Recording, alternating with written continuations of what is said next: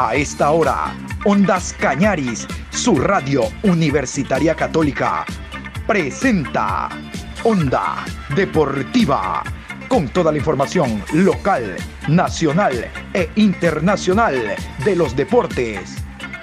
Comenzamos.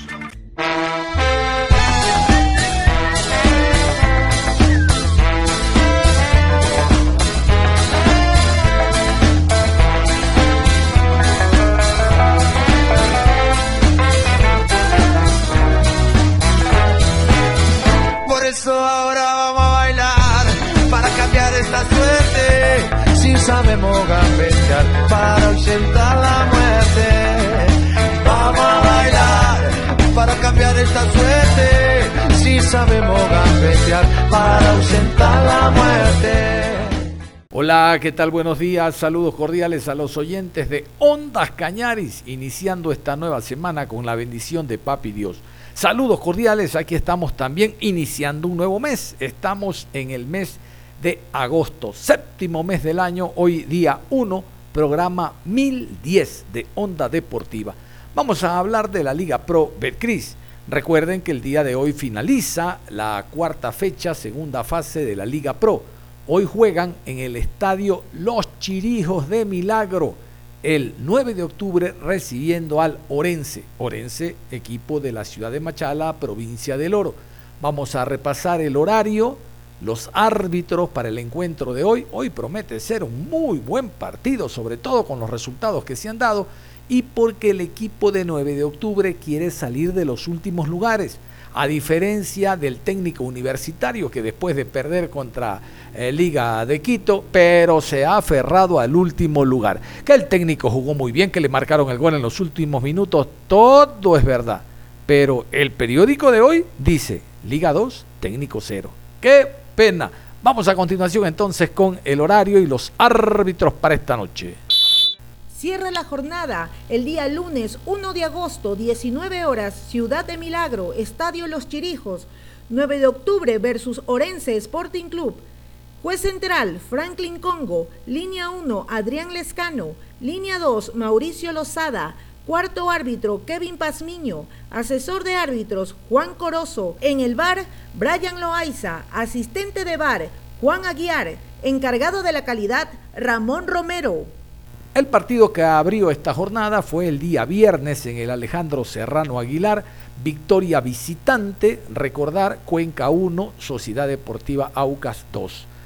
Era de esperarse, el Aucas viene en mejor ritmo futbolístico, eh, creo yo que tiene una mayor ambición la de ganar la etapa. El Cuenca no tiene problema en los últimos lugares, pero por ahí desea meterse en un torneo internacional. Todo apunta a que al momento podría ser una Copa Suramericana, pero falta mucho. Lo cierto es que el papá volvió a ganar visitante. Antes fue en Guayaquil, Copa Ecuador, ahora fue en Cuenca Liga Pro Betcris. Vamos con la alineación del Deportivo Cuenca, el conjunto local, los dirigidos por Gabriel Surre del Argentino. Piedra con el 31, Montaño con el número 25, Rivera con el 18, Biojó con el 4, García con el número 6, 2 para Duarte, Efren Mera con el 10, Melo con el número 5, Colito con el 23, Zambrano con el 13 y Branda con el número 70. Vamos a hablar del cuadro visitante, Sociedad Deportiva Aucas. Estuvo en la banca el asistente técnico Pedro de Pablos, no estuvo, no estuvo César Farías por una descompensación que tuvo en la previa al viaje hasta la ciudad de Cuenca. Bueno, ahí estuvo el asistente, pero como van a escuchar más adelante al asistente, dijo que en todo momento Farías estuvo en contacto con ellos en la banca la alineación del papá en el Alejandro Serrano. Aucas papá, papá, Aucas papá, papá. Frascarelli con el 1, Cangá con el 33, García con el 36, 30 para Mina, AD con el 4, Perlaza con el número 16, camiseta 28 Quiñones, Vega con el 7, Figueroa con el 10, Ordóñez con el número 17 y Fidrusewski con el número 9. Vamos a iniciar con el cuadro visitante. Pedro de Pablos, el asistente, contento, feliz porque todo le salió. Recuerden, el Cuenca gana con gol de La Tuca. La Tuca Tentuca. La Tuca marcó el primero y la segunda fue obra de Fridiusewski. Falta penal, falta penal otra vez. Después de que Figueroa erró la falta, el penal entró al área, lo tocó el portero y vea usted, piedra y vea usted penal. Ahora le dijo Fidiusewski, préstamela a mí y él anotó. 2 por 1 ganó entonces, nuevo puntero del campeonato, tiene 10. Recuerden, no pudo ganar el Delfín. El Delfín no pudo ganar en casa ante el City. Es uno de los resultados llamativos de esta fecha. Escuchemos al asistente técnico de Aucas. Aucas papá, papá, Aucas papá, papá consultarle si piensa que con este juego colectivo que tiene en este momento su equipo pueden llegar a la final del torneo. Eh, lo, importante, más allá del resultado, es que el equipo sigue, sigue sumando, sigue haciéndose fuerte. Hablar ahora de, las finales pues es muy prematuro. Nosotros estamos conscientes que el torneo eh, aún está en una fase inicial y que la verdad nosotros ah, necesitamos mantener nuestra, con los diferentes equipos a nivel nuestra forma de juego, nuestra dinámica y sobre todo seguir eh, Allá desde el trabajando los partidos como lo hemos hecho. Hablando ya un poco del partido, ¿cree que en la etapa de complemento como que en los últimos minutos el Cuenca lo arrinconó a Aucas y usted tuvo que actuar rápidamente con la serie de cambios y variantes? ¿Piensa que por poco y se le ve el partido de las manos? Bueno, de antemano sabíamos que era un partido difícil. Cuenca es un rival que, siempre se hace fuerte en su casa. Eh, el resultado y las circunstancias del partido eh, daba como para, entender que, nos iban a atacar. Nosotros en, dos, tres jugadas de transición pudimos haber eh, marcado un gol más que nos daba la tranquilidad. Luego el penal pues eh, era lógico, repito, que ellos avanzaran un poco. Al final nosotros con mucha solidez, con la entrega de los jugadores y con, y con ese corazón que, día tras día estamos eh, demostrando en el terreno de juego y con mucha categoría, los jugadores pudieron solventar los embates del rival. Otra victoria importante. Profe, ¿qué valor eh, tiene en el cuerpo técnico la rotación precisamente de jugadores? Son eh, seis partidos en esta segunda parte del año entre eh, Copa Ecuador y también la Liga Pro con grandes resultados. Esta rotación para el cuerpo técnico, ¿qué valor y qué sensación le deja? Muchas gracias. nosotros creemos que el plantel está totalmente enfocado. Nosotros confiamos plenamente en ellos, de allí las rotaciones. Ellos lo entienden así, saben que la única forma de poder eh, competir en los dos frentes es eh, dosificando. Y a partir de eso, pues nosotros eh, intentamos darle una línea y, bajarles una información y que ellos después en el terreno de juego lo desarrollan perfectamente. Pero las rotaciones nos permiten competir, sabemos que todos los rivales tienen una alta intensidad y que nosotros para mantener la regularidad que tenemos necesitamos de, del trabajo en conjunto. Eh, cómo mantener la presión después de esta seguidilla de partidos que ha tenido con resultados positivos de cara a lo que será la próxima fecha para recibir a Liga Deportiva Universitaria de Quito en el clásico de la capital. El equilibrio es lo más difícil en la vida. Cuando tú ganas, hay que mantener equilibrio y cuando las cosas no van bien, hay que mantener equilibrio. A partir de eso, nosotros hemos construido eh, un grupo muy sólido que interpreta y que sabe los momentos y que entiende sobre todo que aún no hemos hecho nada que debemos seguir avanzando, que debemos seguir eh, trabajando los partidos y que en la medida que nosotros continuemos y redoblemos los esfuerzos, los resultados van a seguir llegando. Profe, felicitaciones por este triunfo, también por ser líderes en la segunda etapa y mantener la racha. Una pregunta, ¿cómo está el profesor César Farías de salud? Vemos que ya sabemos con anterioridad la información, pero quisiéramos saber la actualidad. ¿Cómo está el profesor Farías y cómo mantener esa confianza del equipo en la parte anímica, muy importante para que siga la racha y la tendencia de resultados positivos. Saludos, buenas noches. Mm, bueno, eh, por fortuna el profesor está muy bien, estuvo durante todo el partido con nosotros, eh, siempre muy atento, muy a cada detalle, así que muchas gracias por su pregunta y por la preocupación, pero está muy bien y mañana retornará al trabajo con normalidad.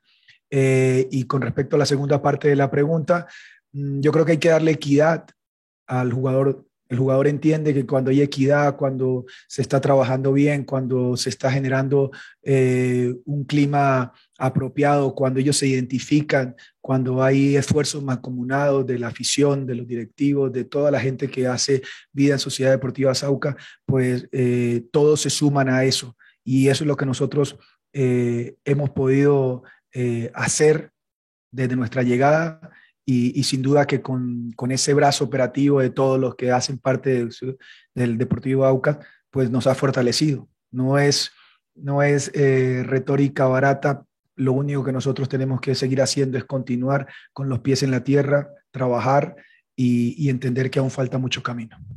Aún hay cosas que revisar, por lo menos en ese momento, por el tema VAR que hubo en este partido, dijo Gabriel Surrer. No me quedó claro el penal que me pitaron, el segundo penal sí, la falta a Figueroa. Eh, jugó con línea de 5 el Aucas, hay que temerle, un equipo potente, ta, ta, ta, ta. Todos estos apuntes fueron los que hizo el técnico Gabriel Schurrer después del partido. Su equipo no bajó los brazos, el compromiso. ¿Cree que mereció otro resultado? A ver, eh, sí, fue un partido donde el rival aprovechó las, situaciones que tuvo. Nosotros no, tuvimos acierto porque tuvimos muchas situaciones para, para no perder el partido, la verdad es esa. Eh, pero bueno, el rival acertó, tiene jugadores ofensivos que son muy buenos y acertaron en esa parte y nosotros eh, tuvimos algún error individual, precisamente en esas, en esas acciones que el rival aprovechó y nosotros la que tuvimos no la podíamos meter. Eh, un rival con jerarquía, esa es la diferencia. Nosotros jugamos muchos chicos. Ahí está la diferencia, no hay, no hay otra historia. Después sí, la verdad que los jugadores se entregaron todo, dieron todo y no pararon de insistir en, tratar de, conseguir un resultado positivo. Pero bueno, a veces no alcanza. Profe, dentro del VAR que hoy influyó en el partido, en la revisión de jugadas, ¿estuvieron correctas, acertadas para usted? ¿Cuál puede ser el comentario de lo que sucedió hoy con el VAR, con los penales sancionados para ambos equipos? La, verdad no sé, primero me quedó dudas la, la mano, ¿no? Eh, la única que me queda dudas, eh, la mano. Eh, el penal que le cobra, creo que a Biojo fue en la bajada. Eh, ¿A montaña fue? A montaña, bueno. Ahí, me genera duda. Esa es la única que me genera duda porque no, no es que abre el brazo, nada. Él está, pero si le pegó en la mano, por eso digo, no, no, no, la, no, llegué a ver yo de dónde estoy ni, ni me acerqué al bar. Así que, no, no. Después la segunda, yo creo que, que Jami por querer tapar estira el pie y me parece que lo toca. No, no, no tengo nada que decir del barrio, o sea, aparte del árbitro fue, así me molestó un poco el tiempo que hizo el rival, o sea, se dedicó muchas veces a hacer tiempo y el árbitro favorecía eso, eso sí me molestó, eso sí me molestó, más que nada porque bueno, o sea, el rival se vino después de los goles, se defendió nada más, el segundo tiempo no, no llegaron casi al arco, entonces, pero bueno, así juega este rival, lo habíamos dicho, yo lo había dicho un poco, lo que pasa que sí, se hizo fuerte en un área, la de defensa, y es fuerte porque tiene jerarquía en la de horario, entonces no nos podemos comparar nosotros con con eso nada más, eh, pero el partido fue, fue correcto del equipo y, intentó hasta el final. Después, lógicamente, evaluaremos cuando miraremos más las imágenes, más conclusiones, pero bueno, así fue el partido. Em, usted ayer analizaba en la rueda de prensa que Aucas por lo general juega con la línea de tres, que para dos delanteros y así se planteó hoy. Eh, sin embargo, hubo dos nombres que modificó. De lo que venía actuando, por lo general, Cuero no jugó por la izquierda, actuó García en el medio no estuvo Caicedo y hoy apareció Edison Vega. Estas dos variantes de hombres, ¿cambió un poco lo que usted tenía planificado en el tablero o Aucas jugó tal cual como usted lo tenía pensado? ¿Sabe qué hizo el rival? Puso cinco defensores. Cinco defensores. Richard Mina no solo es lateral, sino es marcador central.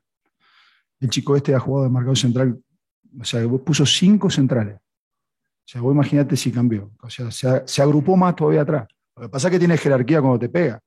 Eso es lo que pasa. Y tiene ese medio, lógicamente Figueroa lo guardó para este partido, Quiñones es un jugador que marca diferencia, y puso a Vega en el eje nada más. Después no cambió nada, no hizo nada. En lo táctico no, no, modificó nada. Es más, se defendió más.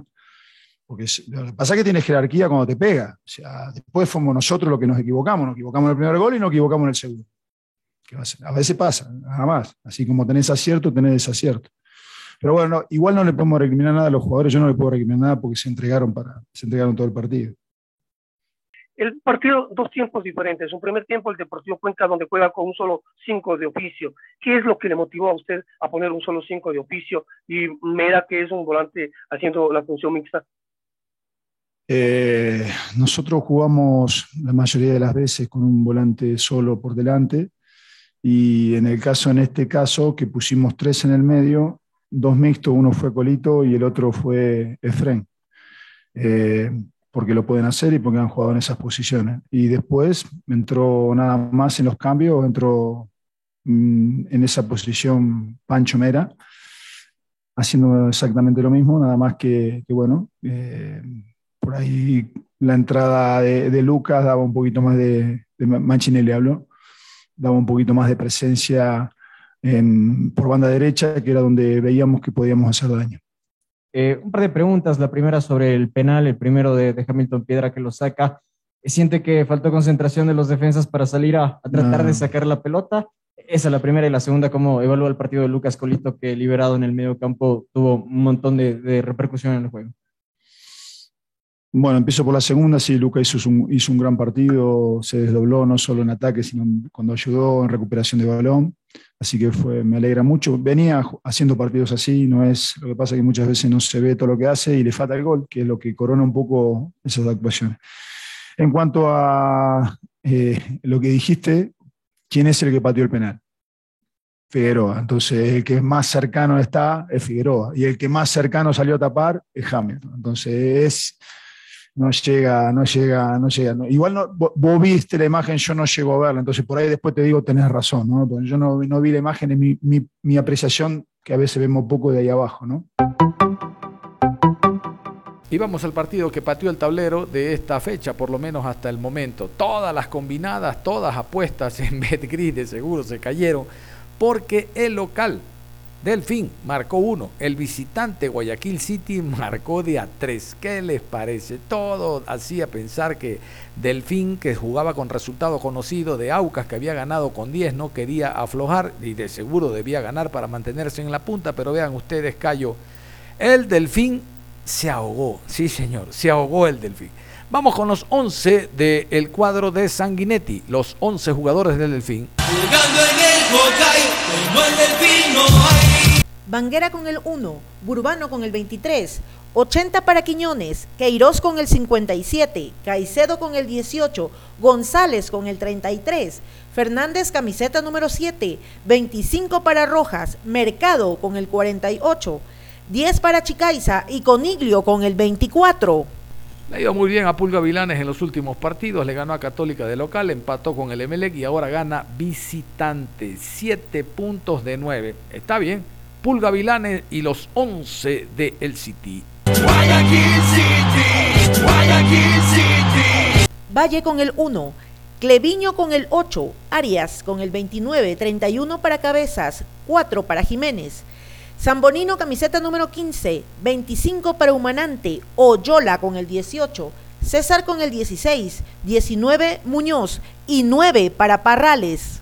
El conjunto patriota ganó, marcó tres goles, dos de Renato César y uno de Ángelo Quiñones, el ex Barcelona, para marcar una diferencia notoria en el compromiso. Vamos a escuchar al director técnico guayaquileño, hablamos de Pulga Vilanes. Guayaquil City, Guayaquil City. Profe, tal vez el primer tiempo no fue lo que se había planificado. ¿Qué se habló en el camerino? ¿Qué se pudo reestructurar para el segundo tiempo? Y me parece que las variantes también le, le dieron ese, ese plus diferente para que hoy se pueda llevar tres puntos importantes en su club. Gracias, profe.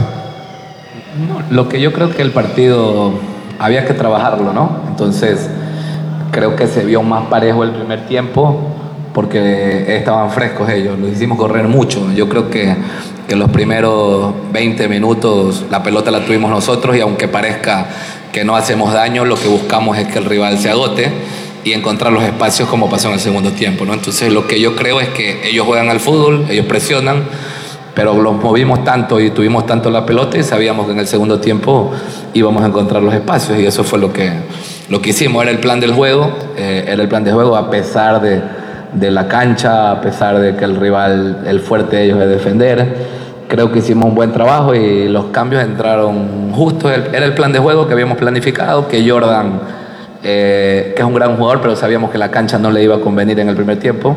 Entonces decidimos que en el segundo tiempo él pueda, él puede entrar y hacer el desgaste. Y luego Ángelo, que es un punta, sabíamos que con las diagonales de él iba, a hacer daño, ¿no? Pero bueno, salió, salió el partido como lo habíamos planificado y gracias a Dios nos llevamos los puntos. Creo que es meritorio su triunfo el día de hoy, tres partidos que no pierde, eh, profe. Y cuéntenos el tema de Matías Oyola, que lo vimos de titular. Muchas felicidades, gracias.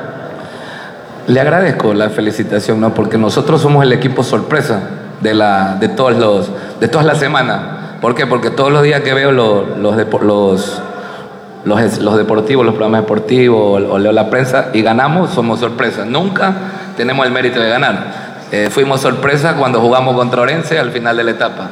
Fuimos, eh, que, que, el equipo, qué sorpresa Guayaquil City. Fuimos sorpresa cuando le ganamos a, a Católica, fuimos sorpresa cuando empatamos con Emelec y hoy también seguramente somos la sorpresa. Somos el equipo que más sorprende, pero ya la quinta fecha yo creo que mucha sorpresa no debe haber, ¿no? Pero somos, somos la peor sorpresa que cuando tú le llevas a un hijo sabiendo el regalo que le va a dar. Bueno, pero lo que le digo es que la última fecha jugamos con Morense y ganamos en Machala y fuimos el equipo sorpresa. Luego también con Cataluña fuimos el equipo sorpresa. Llevamos cinco fechas siendo sorpresa, entonces qué fea sorpresa que les damos todos los fines de semana. Se, se, se valora mucho, muy poco, el esfuerzo del, del, de, los, de, los, cuerpos técnicos nacionales, de, de, los jugadores jóvenes, del trabajo que se viene haciendo.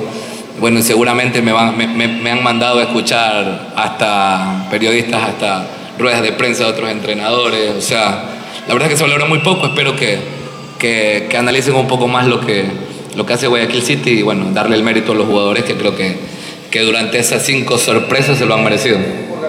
Yo quisiera enfocarme precisamente en el entretiempo, porque el equipo va a los camerinos cayendo 1 por 0 ante Delfín, que como usted mismo lo mencionaba, el cotejo había sido muy parejo de lado y lado. ¿Cuál fue la charla que usted le dio a sus jugadores para que salgan con mucho mejor semblante y puedan remontar este partido que, bueno, lo tiene hasta el momento segundo en la tabla de posiciones de la Liga Pro en esta segunda fase? Muchas gracias. Eh, fue lo que le dije al principio, ¿no? Era seguir con el plan, no dudar del plan, seguir con el plan, como le dije, con el sol que hacía, eh, moverlos mucho en el primer tiempo hizo que ellos se cansen mucho y que en el segundo tiempo encontremos espacios. No es que, no es que cambiamos la estructura del juego en el segundo tiempo, lo que pasa es que encontramos mucho más espacios porque lo habíamos movido mucho en el primer tiempo al rival. Y, y empezamos a encontrar los espacios y, lo, y fuimos más precisos a la hora de decidir. Entonces, creo que no es que, pero creo que mejoramos, mejoramos el segundo tiempo porque era parte del, del plan, ¿no? Del plan de, de, poder, de poder jugar así con un equipo complicado, con un equipo que, que, tiene buenos jugadores, pero sobre todo tiene un gran entrenador, tiene un gran cuerpo técnico que está haciendo un gran torneo con, con un equipo nuevo en este año, ¿no? Y yo creo que eso, eso es más meritorio porque, porque pudimos competir y jugar con un equipo que, que está en los primeros lugares y que, y que seguramente va a ganar muchos partidos lo que va a perder. Así que yo estoy muy, como le dije, estoy hoy tranquilo porque, porque no le ganamos a cualquier equipo, no le ganamos a cualquier entrenador y, y eso habla y les da confianza a mis jugadores para lo que viene. Nicolás Sanguinetti, el hijo de el topo Sanguinetti, estuvo en la rueda de prensa y esto es lo que pudo analizar después de la derrota, reitero, contra todo pronóstico. Escuchemos la rueda de prensa del Delfín. Eh, bueno, lamentablemente se perdió el compromiso el día de hoy, había mucha expectativa por el partido que se iba a dar. Profe, eh, desde su punto de vista, ¿por dónde cree usted que pasa el eh, resultado eh, del día de hoy? Aparte de que de pronto hubieron dos acciones de gol que no se pudieron completar y que tal vez hubieran sido algo diferente dentro del partido. Su análisis y el contexto que nos deja el compromiso el día de hoy. sí, creo que fue un partido que sabíamos que iba a ser muy duro, un primer tiempo en el que en el que hicimos las cosas bien, terminó llegando el gol, quizás tuvimos algunas situaciones eh, claras también para, para poder aumentar eh, y bueno, por errores defensivos en 15 minutos terminamos perdiendo el partido. ¿no? ¿Qué le pasó el día de hoy al Delfín? Y un par de inquietudes. Tanto Kevin Mercado como Fernando Colillo, desde nuestro punto de vista, no hicieron un buen partido. ¿Por qué se demoraron mucho en la variante? Gracias. No, no creo que nos hayamos eh, demorado. Eh, estaban haciendo un buen trabajo. Si bien no pudieron quizás concretar las situaciones que tuvieron, eh, estaban, estaban generando situaciones. Obviamente que, que cuando después nos hacen el gol parece como que, que, su actuación no es buena, pero estaban colaborando con el equipo y, y bueno, terminamos decidiendo los cambios después para, para poder tratar de empatar el partido. Ya dentro de tres, cuatro días usted tendrá que viajar junto al equipo a la capital de todos los ecuatorianos para enfrentar a Nacional por las semifinales de Copa Ecuador. Durísimo golpe sufrido el día de hoy, pero ¿cómo cambiar la mentalidad? ¿Cómo motivar a los jugadores de cara a un partido trascendental que los puede meter a un cuadrangular de un torneo tan prestigioso a nivel nacional? Eh, no, creo que tenemos que dar vuelta a la página. Eh, no, so- no somos los mejores cuando ganamos, tampoco somos los peores cuando nos toca perder. Creo que veníamos haciendo eh, muy buenos partidos, tenemos que volver a esa senda y tratar de, ir a ganar a la, altura, que, va a ser un, rival durísimo, pero, pero tenemos que, que meternos en el cuadrangular semifinal. Ahí estaba entonces este partido con victoria visitante, al igual que el primero. Ganó Aucas y ganó Guayaquil City. Antes de ir a la pausa, les cuento que al volver tengo novedades y sorpresas. Sí, señor, porque este fin de semana que juega Gualaceo en casa ante 9 de octubre, usted se irá al estadio gracias a Gualaceo y a Betcris. Eso se lo voy a contar después de la pausa, cuando revisemos el partido que el Barcelona empata visitante en Chillo Gijón ante Independiente del Valle. Pudo ser victoria, pero en el fútbol el pudo ser, el casi no existe. Vamos a la pausa y regresamos. Onda Deportiva. Regresamos con Onda Deportiva. Aquí estamos y seguimos. Vamos a contarles a los oyentes de Ondas Cañaris que vamos a tener este fin de semana partido entre Gualaceo versus 9 de octubre. Ese partido será aquí en el Jorge Andrade Cantos. Y vamos a tener entradas, gracias a la gente del Gualaceo, gracias a la gente de Betcris. Tendremos entradas para que usted, sí, sí, usted, usted que me está escuchando, vaya al estadio a apoyar al Gualaceo y ver buen fútbol. Los jugadores de Leonardo Vanegas versus los jugadores de El Pechón León. Con esos refuerzos que tiene el 9 de octubre, un total de 12, realmente será un muy buen partido el que se juegue aquí en el estadio Jorge Andrade Cantos. Quiero que no eh, se olviden, recuerden, vamos a estar obsequiando entradas el próximo día viernes. Antes vamos a repasar la fecha. Repasamos la fecha, cómo se va a jugar la quinta, aun cuando hoy finaliza, les decía al inicio del programa, hoy finaliza la cuarta fecha, pero ya nos metemos a la quinta. Aquí está la fecha. Guayaquil City recibirá a Macará. Orense versus Independiente del Valle. Universidad Católica recibe a Deportivo Cuenca. Delfín versus Emelec. Gualaceo se enfrenta con 9 de octubre. Barcelona versus Muchurruna. Aucas enfrenta a Liga de Quito.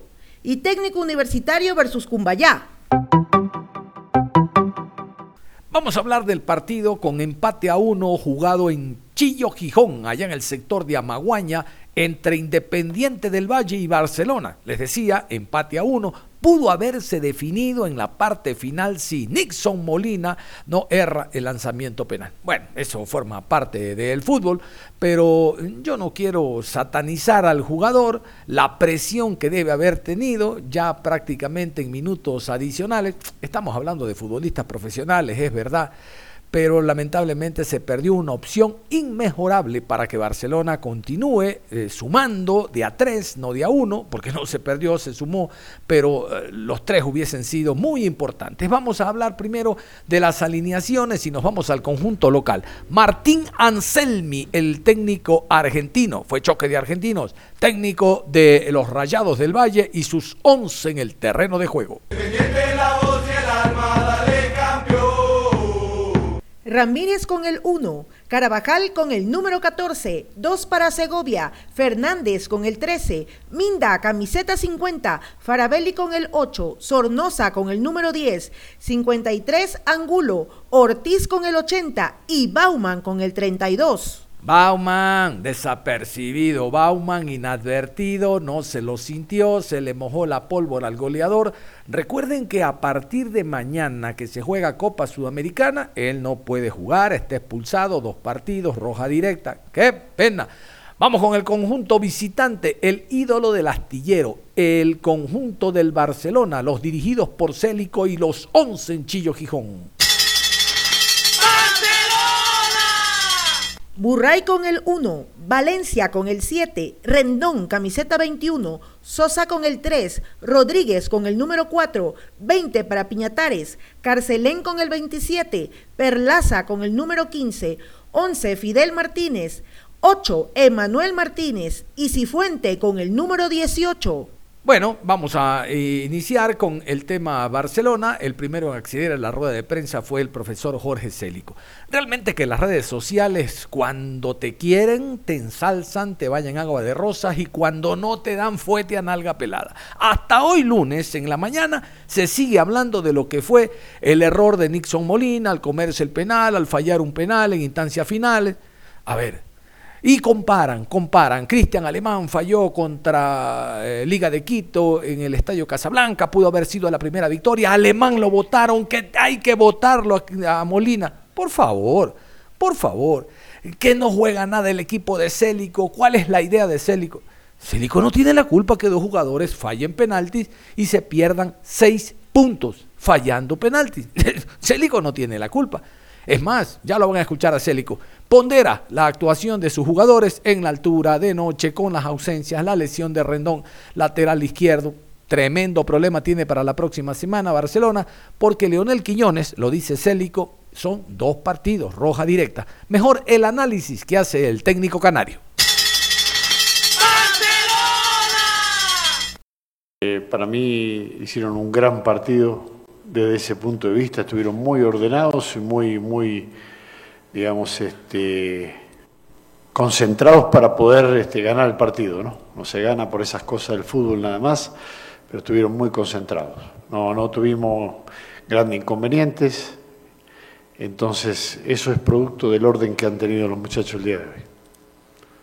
Hacer una pregunta, ya le sacó Sociedad Deportiva Auca cinco puntos a ustedes como Barcelona. ¿Creen que es posible el tema de remontar esos cinco puntos de cara a lo que va a ser este cierre de la segunda etapa? Empezamos ya con esta ventaja para Sociedad Deportiva Aucas, pero ¿usted cree que puede evitar que haya una posible final y Barcelona gane esta segunda etapa? Muchas gracias. Claro, sí, ¿qué tal? Sí, sin duda. Eh, todos aquellos que estamos inmersos en el deporte si no tuviéramos la fe de remontar, de salir adelante, eh, no, no podríamos estar vinculados a lo que estamos vinculados. Así que sí, creemos que tenemos un gran equipo y que así como ganamos la primera etapa, podemos hacer el esfuerzo de ganar la segunda. ¿Le preocupa un poco el volumen o las oportunidades que el equipo creó a pesar de que estuvo cerca de, ganar? ¿Le preocupa que eso sea un problema o, es un, fue una cuestión de, del, partido, de cómo usted lo planificó? Sí, fue una cuestión del partido. Eh, vos tenés que entender que jugamos la altura contra un muy buen rival, que es Independiente, entonces hay que, que ubicarse en el campo y proponer determinadas cosas eh, que permitan llegar con claridad, porque nosotros llegamos un par de veces con claridad, este, y convertir, ¿no? Si hubiéramos convertido, ahora estaríamos hablando del triunfo de Barcelona acá, y me, da la sensación que nos acomodamos lo que pedía el partido y lo hicimos de muy buena manera. Eh, quisiera saber primero cómo está eh, Rendón después de que haya salido lesionado y sus motivaciones obviamente porque el jugador Leonel Quiñones no iba a poder estar y, cómo, cómo está él sobre todo y cómo va eh, eh, la situación de, de, su el reemplazo que es bueno el titular que es Leonel Quiñones. Gracias. Sí, sí. Eh, bueno, Leonel tiene dos fechas, como ustedes sabrán, lo echaron con roja directa el partido anterior.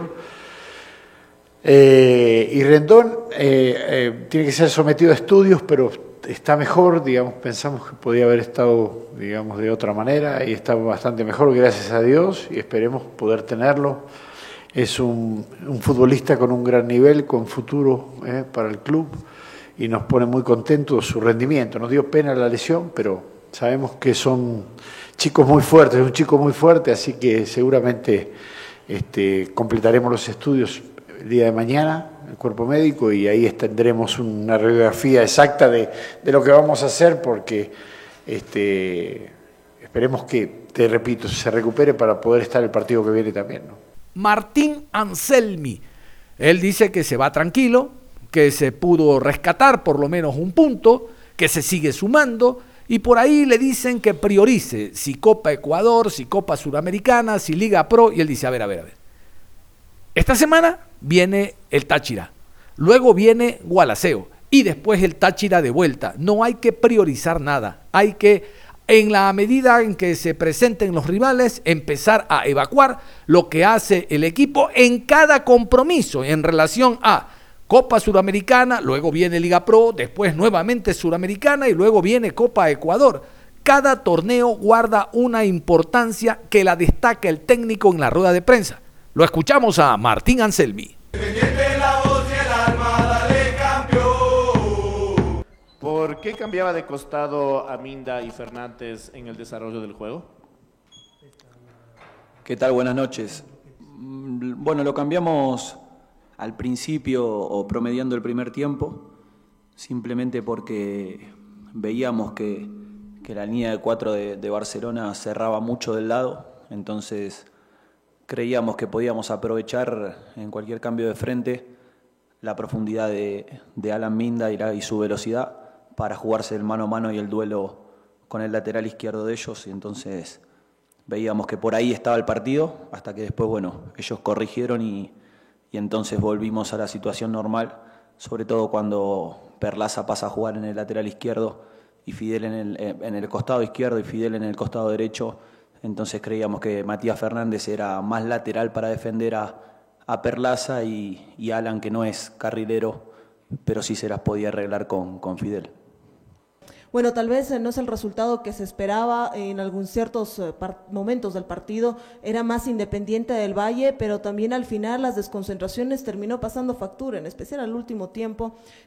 No le funcionó, tal vez era lo que buscaba con estas variantes du- durante el compromiso. Hoy se empata tal vez en casa, que suele ser más eh, importante, sobre todo tener los tres puntos siempre en casa.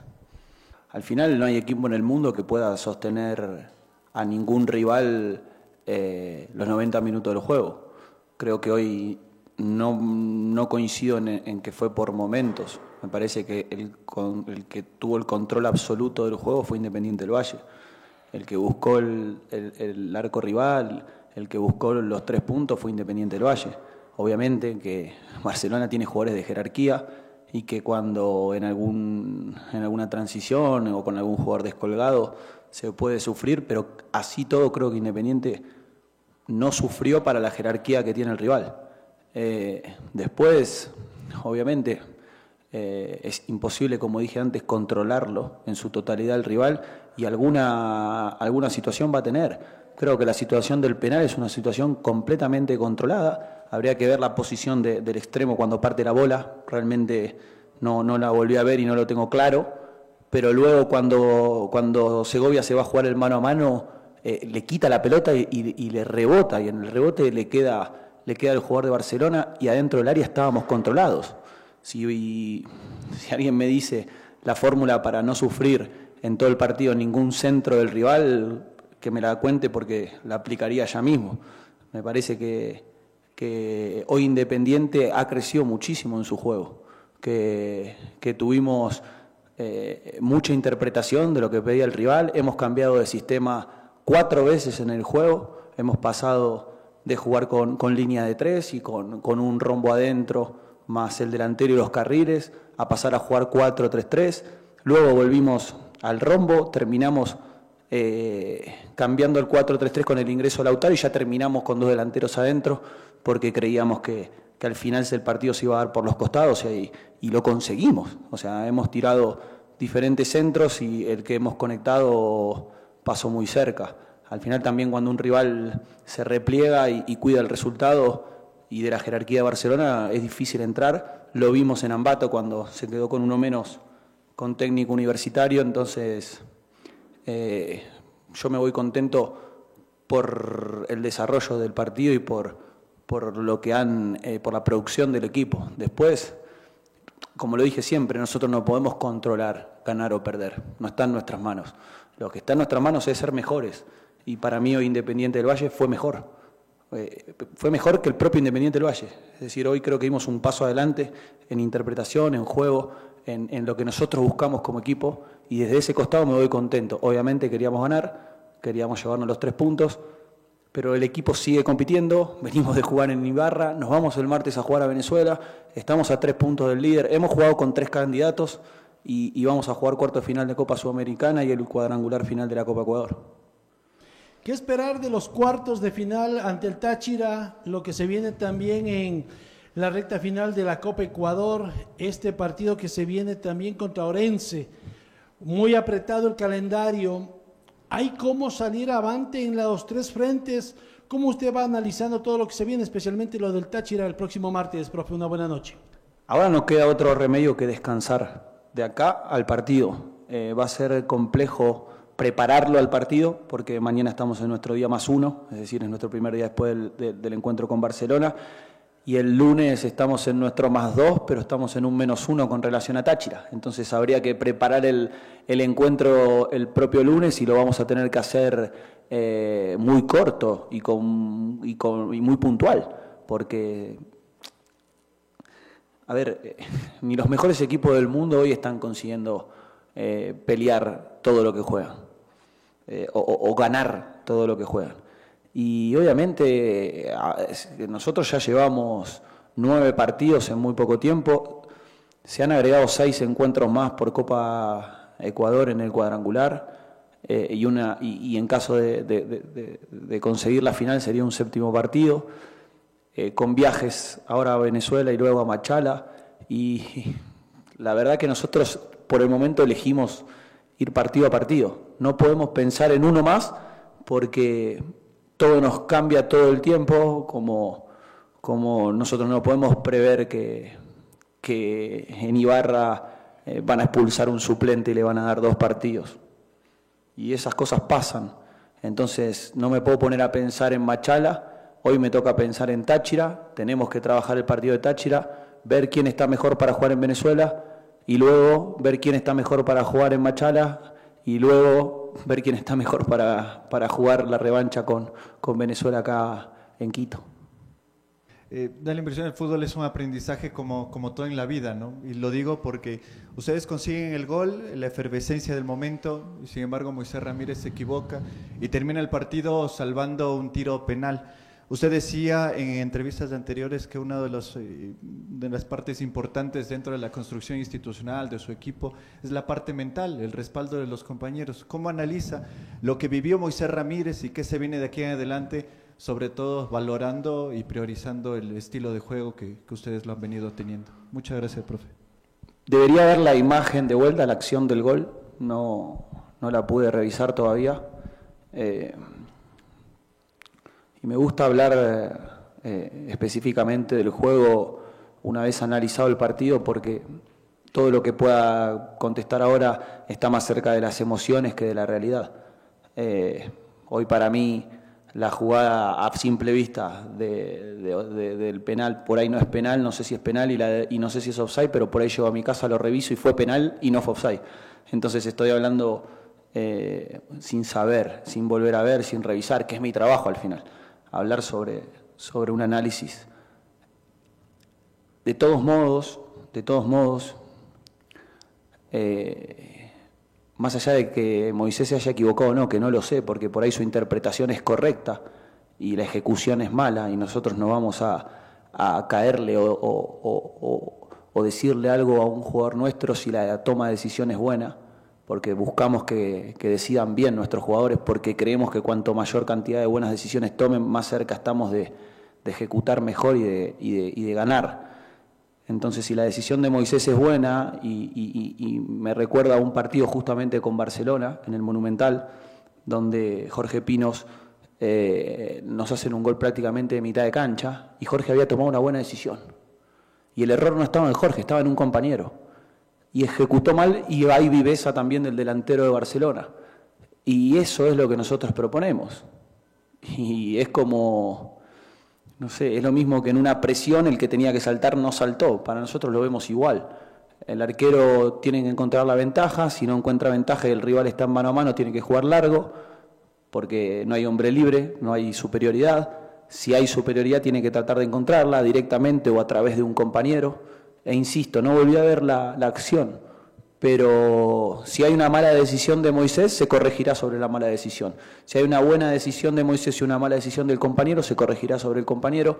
Y si hay ambas y se ejecutó mal, se ejecutó mal. Y pasa porque la pelota pica mal, porque la cancha, porque no estoy poniendo excusas, ¿eh? que son cosas que suceden. Eso es lo que no podemos controlar. Nosotros no podemos controlar cómo está el campo, cómo está el viento, cómo está la lluvia. Por eso, no, cómo está la, la- que está, en qué está pensando la cabeza del rival. Entonces esas son las cosas que no podemos controlar para ganar. Podemos controlar tomar buenas decisiones. Si Moisés toma una buena decisión, está bien. Y si no, habrá que corregir. Eh, el trajín del fútbol se da muy seguido y eso a lo mejor puede influir. Liga Pro, Copa Ecuador, la Sudamericana que se viene. Todos los equipos entran a ganar todos los partidos, pero en este caso, ante las circunstancias, hay que priorizar algún, algún campeonato. ¿Usted priorizaría algún campeonato o todos a ganar con lo que tiene? Eso pregunto porque a veces hay que guardar un jugador para otro partido y hay que ubicar a otro jugador en determinado cotejo. Sobre ese tema, Martín, y tal vez eh, influyó ese trajín para un poquito más de ritmo frente a Barcelona. Sí le puso, pero a lo mejor un poquito más, si es que había descanso. Gracias. Empiezo por el final. Eh, creo que el equipo hoy tuvo muy buen ritmo. Si vamos a los primeros 20, 25, o te diría 40 minutos, eh, Barcelona no nos progresó nunca y cada presión nuestra fue intensa. Y cada vez que intentaban construir, la pelota era nuestra. Y así conseguimos el gol. Luego de los últimos cinco minutos del primer tiempo, creo que sí, el gol nos pegó y nos fuimos al descanso eh, con ese... nos vino bien el descanso. Creo que en ese momento nos vino bien el descanso para, para salir de ese trance y volver a entrar en partido.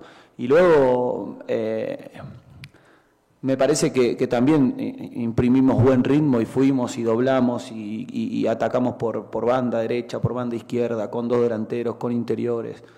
Eh, creo que si yo te contesto, eh, eh, no, voy a dejar este torneo de lado, te estaría mintiendo. Porque el espíritu competitivo de los jugadores y de nosotros es querer ganar todo. Ahora, esa es nuestra ilusión, esa es nuestra aspiración. Después, no sé si es nuestra realidad. La realidad es ir partido a partido, es primero ir y hacer un buen papel en Venezuela y después vemos. Por suerte, hay posiciones en las que tenemos buen recambio y hay otras que no. Entonces, en las que no tenemos que inventar algunas cosas para poder darle descanso a algunos jugadores. Eh, y está claro en cuáles tenemos buenos jugadores, o sea, buen recambio y en cuáles eh, eh, no, porque hay jugadores que lo han jugado todo. Entonces, eso a la larga no es tanto la separación entre un partido y otro, sino es la acumulación. Uno va acumulando y mañana la camilla y todos los oficios están trabajando a contrarreloj para poder recuperar jugadores y ya no se recuperan de la misma forma, por más que hayan jugado tres partidos seguidos en el tercer partido, porque van por el octavo o el noveno. Entonces la acumulación hace que empiece a mermar y la cabeza, y no hay días libres, y es entrenar, es volver de eh, es competir, recuperar, competir, recuperar, competir, recuperar todos los días. Y no hay un minuto libre, nosotros todavía no descansamos, no le podemos dar libre al plantel. Entonces, también hay un desgaste mental que es invisible, pero que es fuertísimo. Claro, cuando uno lo va alimentando de buenos resultados, ese, ese desgaste es como que paga el esfuerzo porque va ganando. Y cuando no se puede venir abajo todo y hay que estar, ahí tenemos que estar nosotros para, para, para sostener. Entonces, vamos partido a partido. Ahora Táchira en Venezuela. Con Orense vemos. Sí, señor, ahí estaba entonces Martín Anselmi, el técnico argentino que dirige a los Rayados del Valle. Antes de finalizar, reiterar, este viernes vamos a estar entregando entradas gracias al Gualaceo, gracias a Betcris, porque ustedes son los beneficiados. Van a ir al estadio, van a apoyar al conjunto del Gualaceo. Ah, usted guayaco, apoya 9 de octubre. Ah, no es ni guayaco, ni azogueño, ni de Gualaceo. Ah, ¿sabe qué? Vaya a ver el buen fútbol. Buen fútbol que se juega en la Liga Pro, concretamente en el Jorge Andrade Cantos. Recuerden, habrá transmisión de Ondas Cañaris, su radio universitaria católica, para este partido Gualaceo 9 de octubre. Antes de cerrar, quiero invitarlos hoy después de las 13 horas con 30, porque vamos a hablar del partido que cierra la fecha hoy. Hablamos del encuentro entre 9 de octubre y el conjunto de Lorense. Tendremos a Dalo Bucarán Puley el abogado Dalo Bucarán, presidente de 9 de octubre, jugadores del equipo de Lorense con presencia de Ondas Cañaris. No se lo pierdan, todo esto después de las 13.30, porque ya viene Juan Pablo Moreno Zambrano, como siempre, con aptitud positiva. Es todo, un abrazo. para la muerte.